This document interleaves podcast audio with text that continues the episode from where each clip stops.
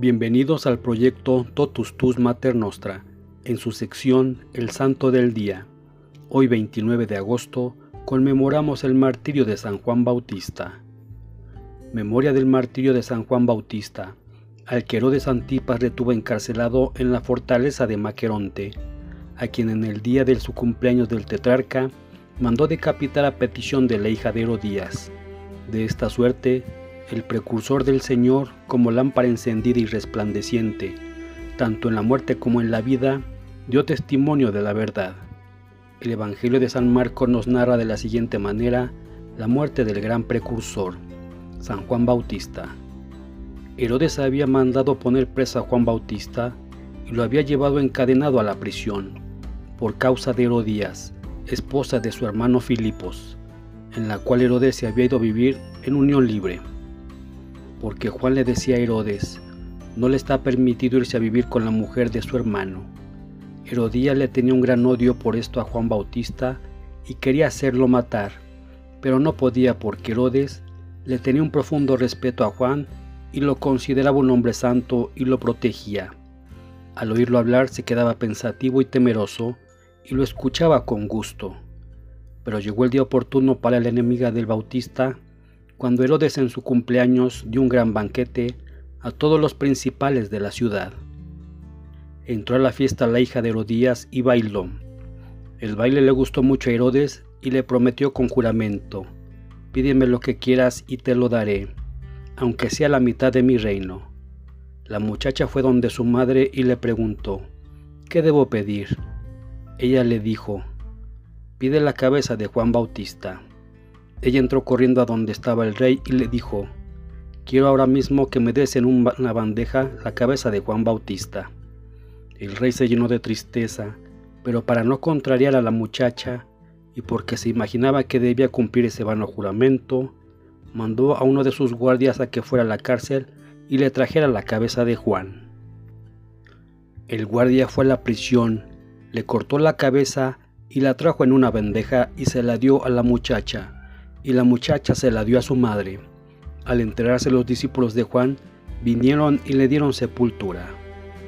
Herodes Antipas había cometido un pecado que escandalizaba a los judíos porque estaba muy prohibido por la Santa Biblia y por la ley moral. Se había ido a vivir con la esposa de su hermano. Juan Bautista lo denunció públicamente. Se necesitaba mucho valor para hacer una denuncia como esta, porque esos reyes de Oriente eran muy déspotas y mandaban matar sin más ni más a quien se atreviera a echarles en cara sus errores. Herodes al principio se contentó solamente con poner preso a Juan, porque sentía un gran respeto por él, pero la adúltera Herodías estaba alerta para mandar matar en la primera ocasión que se le presentara, al que le decía a su concubino que era pecado esa vida que estaba llevando. Cuando pidieron su cabeza de Juan el Bautista, el rey sintió enorme tristeza porque estimaba mucho a Juan y estaba convencido de que era un santo, y cada vez que le oía hablar de Dios y del alma se sentía profundamente conmovido. Pero por no quedar mal con sus compinches, que le habían oído su tonto juramento, que en verdad no le podía obligar, porque al que jura hacer algo malo, nunca le obliga a cumplir eso que ha jurado, y por no disgustar a esa malvada, mandó matar al santo precursor, este es un caso típico de cómo un pecado lleva a cometer otro pecado. Herodes y Herodías empezaron siendo adúlteros y terminando siendo asesinos. El pecado del adulterio los llevó al crimen, al asesinato de un santo. Juan murió mártir de su deber, porque él había leído la recomendación que el profeta Isaías hace a los predicadores. Cuidado, no vayan a ser perros mudos que no ladran cuando llegan los ladrones a robar. El bautista vio que llegaban los enemigos del alma a robarse la salvación de Herodes y de su concubina y habló fuertemente. Ese era su deber. Y tuve la enorme dicha de morir por proclamar que es necesario cumplir las leyes de Dios y de la moral. Fue un verdadero mártir. Una antigua tradición cuenta que Herodías, años más tarde, estaba caminando sobre un río congelado y el hielo se abrió y ella se consumió hasta el cuello y el hielo se cerró y la mató.